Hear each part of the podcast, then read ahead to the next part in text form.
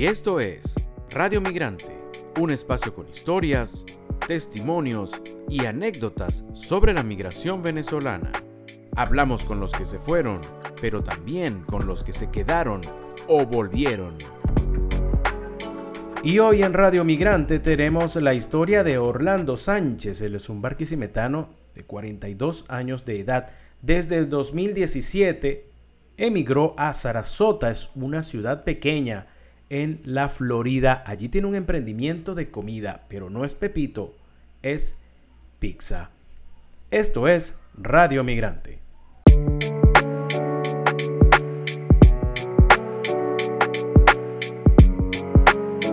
Orlando, saludos, gracias por estar con nosotros en Radio Migrante, ¿cómo estás? Hola Miguel, ¿cómo estás? Gracias a ti por, por hacer ese contacto y dejarme contar mi, mi historia por acá. Antes de que nos cuentes tu historia, cuéntanos cómo es Sarasota. Los que no tenemos el placer de conocer esa ciudad de Florida, ¿cómo es? ¿Qué, ¿Cómo es vivir en Sarasota? bueno, mira, Sarasota es un, vamos a llamarlo un pueblo, no es una ciudad muy grande. Eh, está hacia el sur, eh, eh, está hacia el sur a dos horas de Miami, a dos horas de Orlando, como intermedio. es un pueblo no muy habitado. Hasta hace poco era un pueblo bastante este, lleno de, americanos, que llaman norteamericanos más que todo. Ahorita sí está llegando un poco más de hispanos. Es un pueblo tranquilo, es muy parecido a Barquisimeto. Creo que fue esa una de las razones por la cual me, sentí como quedándome acá. Poco tráfico, eh, una ciudad que a las 6, 7 de la tarde ya no tenía carros en la calle. Eso es Sarasota y es un pueblo de, costa, de playa. ¿Y cómo los tratan los, los, huracanes, Orlando? Mira, eh, desde que estoy acá, ah, he tenido la experiencia solamente con un, con una, con un huracán. El, el, año pasado, bueno, una experiencia verdad que nunca había vivido. Eh, y yo a veces veía que las personas, cuando viene época de huracanes, las personas comienzan a comprar provisiones, cuando dicen que, se puede, que puede haber un posible huracán hacia acá, los americanos sobre todo comienzan a comprar provisiones desesperados, se acaba el agua, se acaba todo. Yo decía, pero bueno, ¿por qué hacen tanto escándalo? Yo, tenía ya cuatro años y no había, no había pasado nada. Cuando realmente llegó el huracán me entendí cuál es el miedo que le tiene. Es, es, es bastante, o sea, llega un momento, porque puede durar, no sé, cinco horas con una brisa, con, con, con la brisa súper fuerte, el, el, techo se siente que como que se levanta, todo esto, y ya llega un momento que no aguantas más y te pones demasiado nervioso. De verdad que fue un, episodio bastante aterrador. Gracias a Dios nada, no pasó nada, pero sí en las calles, muchos árboles caídos, tuvimos dos días sin luz, hubo sitios donde quedaron una semana sin, sin energía porque los árboles que habían caído eran muy grandes. Pero bueno, gracias a Dios no, no, ellos están acostumbrados, aquí todo está acostumbrado, el sistema está acostumbrado y, y saben prevenir y después eh, saben eh, eh, ¿cómo se dice?, resarcir todos los daños de manera muy rápida porque tiene un sistema completo para, para atacar esas situaciones. Sí, recuperarse ¿no? de ese desastre que causa los huracanes cuando les pega esa zona de, de, Florida, que, que, de verdad que el, el, tema del clima en Florida es una cosa, pero particular. Orlando, vamos a comenzar ahora a hablar sobre tu experiencia migratoria. Migraste en 2017, un año bastante complicado ¿no? en la historia reciente de nuestro país. ¿Qué te motivó en ese 2017 a, tomar la decisión de emigrar? Mira, eh, Miguel, yo creo que eh, lo mismo que ha motivado a, la mayoría, o sí, a la mayoría, o sea, las condiciones del, país están un poquito complicadas. Y bueno, cada quien tomó decisiones, mucha gente, muchos tomamos decisiones, y bueno, en este caso me, yo tomé la decisión de, venir a probar a ver cómo era acá. Ya había venido una vez y había conocido eh, Sarasota, y bueno, en ese momento decidí, bueno, este, tenía algunos compromisos que, cumplir, pero fue una decisión dura y al final la situación del país, más que todo, nos obligó a muchos a, salir de allá, a salir de nuestra comodidad y emigrar hacia acá. En este caso, me tocó a mí venir a Sarasota. Cuando tú hablas de salir de la comodidad, ¿no? Este, este tema de la, de la migración forzada, por decirlo de alguna manera, ha sido un desafío para muchos migrantes, ¿no? Y, en algún momento eh, te tocó, Orlando, quizás hacer cosas que en Venezuela no hacías, ¿no? Y tomar trabajos que, que en Venezuela, bueno, eh, jornadas durísimas de, de, trabajo. ¿Cómo recuerdas esos primeros momentos como migrante cuando te, por las razones de que necesitas producir y necesitas adaptarte al sistema, tuviste que, tener eh, esas jornadas de, trabajo tan extenuantes? Bueno, mira, Miguel, primero voy a aclarar, o sea, yo voy a hablar desde mi punto de vista, obviamente, cada, cada cabeza del mundo, cada situación es diferente. Y bueno, eh, cuando tú llegas acá, tú llegas de repente cargado de energía, y de ilusiones. Y, tú dices, bueno, vengo a trabajar, vengo, y, te encuentras, llegas, llegas con mucha energía y al principio de verdad, quizás con, tanta energía que pareciera que no te pega el, al, trabajar, ¿verdad? Yo allá era docente, yo trabajé en diferentes etapas escolares, desde preescolar terminé siendo docente universitario, trabajé en la UCLA, en el decanato de agronomía, y cuando llego acá, comienzo a trabajar en un, en un autolavado, un car wash, que llaman acá. Y, aparte tenía que tener un segundo trabajo, que fue una cocina de un bar. Y ahí tú, tú trabajabas jornadas de 14 a 16 horas diarias, que no eran fáciles. Entonces, por eso te digo, al dejar Venezuela, a pesar de muchas cosas que podían pasar allá, no teníamos esa, esa intensidad con el trabajo. Y de verdad es un cambio bastante duro, bastante fuerte, y no solamente en lo físico, sino que te empieza a, pegar en lo psicológico. Y bueno, ahí, en mi caso, hasta ahora sigo con jornadas bastante largas de trabajo y me ha costado mucho acostumbrarme, pero que ya tengo eh, seis años que, que emigré. Fíjate que allá, allá eres cocinero. No sé si, si también le dedicabas, te dedicabas a eso en Venezuela, es decir, en tu casa, ¿te gustaba la cocina o todo lo aprendiste allá trabajando en aquella, en aquel restaurante? Mira, así yo, yo, yo considero, yo en Venezuela no fui cocinero. Y bueno, me gustaba la cocina, ok, estamos claros y mucha gente diga, no, yo lo puedo hacer porque a mí me gusta esto. Lo que pasa es que hasta el, de repente, hasta un cocinero con alguna experiencia en Venezuela, muy difícilmente, y esto, bueno, si es una opinión personal, muy difícilmente tenga esa carga de trabajo que le dan a los cocineros y que trabajen con ese ritmo tan acelerado que se trabaja aquí en las cocinas. Entonces, a mí me gustaba cocinar, pero yo jamás había, había trabajado eh, y, no, y no es el preparar la comida, sino es la velocidad y, la, y, la, o sea, lo, apresurado que tiene que salir todo, porque los servicios de aquí hay que prestarlos, eh, eh, cuando prestas un tipo de servicio tienes que hacerlo muy rápido y de calidad, ¿me entiendes? Entonces, más allá del conocimiento de la cocina, como tal, de cocinar, son los sistemas de trabajo los que te afectan aquí. Nunca cociné en Venezuela, en un restaurante, pero acá me tocó aprender, pues, y eran, y más que todo, adaptarme a los sistemas por lo rápido que, que estoy acá. Y fíjate que allá, bueno, trabajaste en el, en el restaurante, ¿qué tipo de comida te tocaba preparar?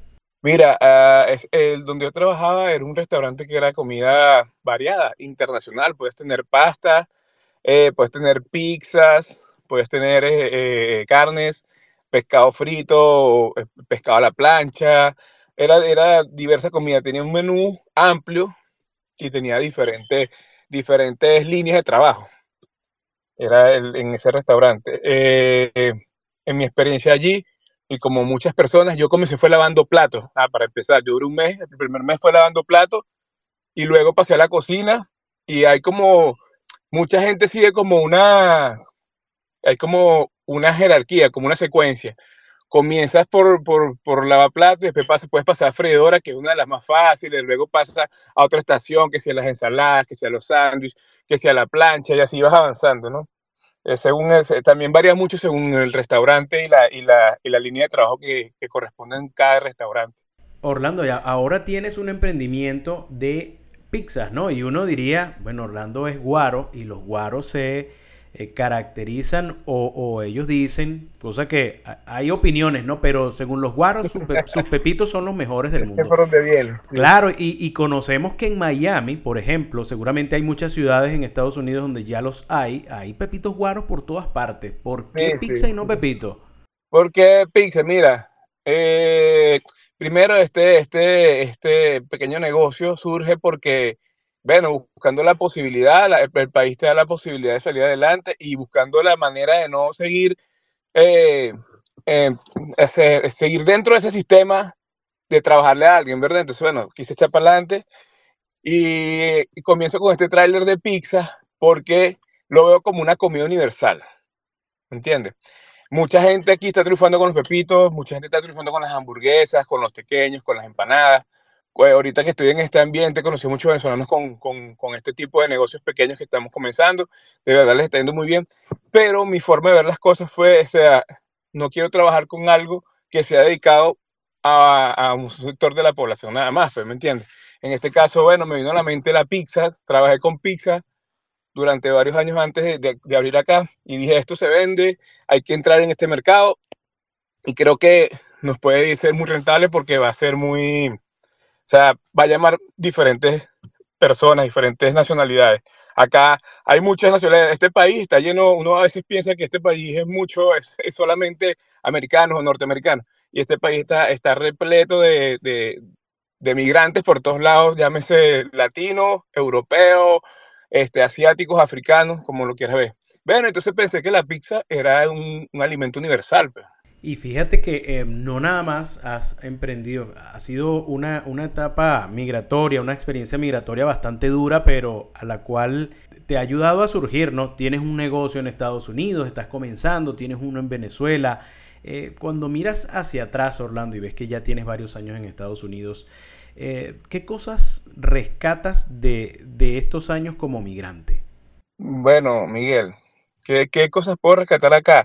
Eh, estas experiencias, esta experiencia como migrante te hacen ver la capacidad que tú tienes como, como ser humano y la capacidad que tú tienes como, como un ser integral para luchar por lo que quieres, ¿me entiendes? Muchas veces en Venezuela nos, nos, limitábamos, ¿verdad? No veíamos nuestras capacidades, pero el ritmo, al ritmo que tenemos que andar en este país, por ejemplo, yo creo que en cualquier país, porque en Sudamérica también lo he escuchado, la diferencia es que hay menos, menos ingresos económicos. Este, la exigencia es tan alta que te das cuenta que de lo que eres capaz y de, hasta dónde puedes llegar. Entonces yo creo que de, este tipo de experiencia yo salvaría, yo sacaría que me dio la, la, la capacidad, me dio la, la certeza de, que, de, lo que yo puedo hacer si me lo propongo, pues más allá de, de tener una profesión o más allá de, querer este, estar tranquilo en mi casa con mi familia. Yo creo que es lo que más me, me, me ha ayudado esta experiencia como migrante.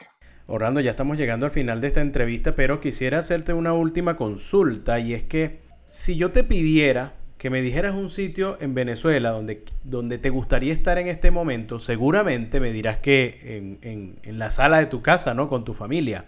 Pero imagínate que tú pudieras venir a Venezuela en este momento a un lugar que no has conocido. ¿A cuál sería? Mira, Miguel, que no haya conocido. El que tú quieras. Que, que no haya conocido. Sabes que este, esto me parece grandioso y creo que por todo esto que está ocurriendo con los con lo, lo, los youtubers o los instagramers o no sé, con estas, con estas personalidades que andan haciendo programas de viaje. Y algo que, que es icónico para nosotros, creo que es el, el en Roraima, a Roraima, al Salto Ángel y vivir esa experiencia, eh, yo creo que sería excelente. Nunca la, tuve la oportunidad y creo que estando en Venezuela nunca lo vi, como estando afuera y como me lo han hecho ver personas que ni siquiera son venezolanas, pero te, te, te muestran la, las virtudes de nuestro país y bueno, te hacen sentir, te hacen, te llegan, como te mueven algo del sentimiento que tienes ahí, dice, porque yo estando allá nunca, nunca hice allá, yo creo que sí, que, que, sería eso.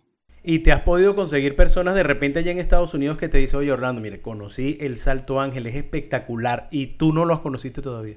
No, no, la verdad no, he, no nadie me ha comentado eso todavía.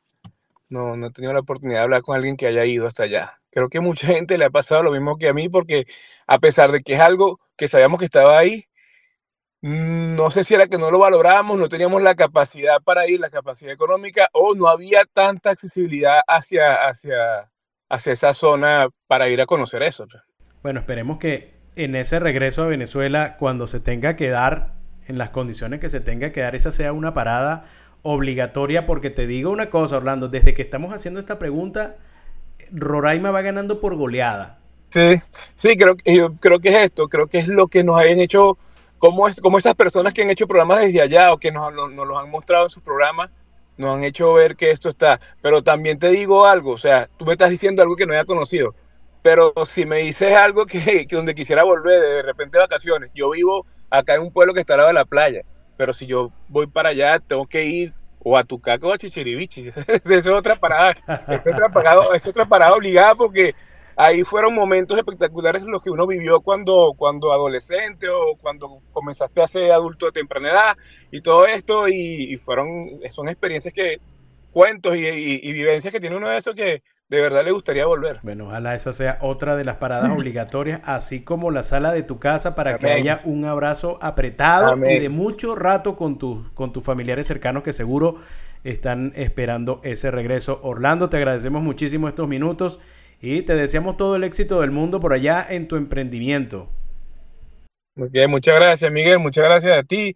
Eh, que felicitaciones por tu, por tu espacio, por este programa que estás haciendo y por captar todas estas historias y todas estas vivencias que estamos, eh, por las que estamos pasando nosotros los migrantes en este momento.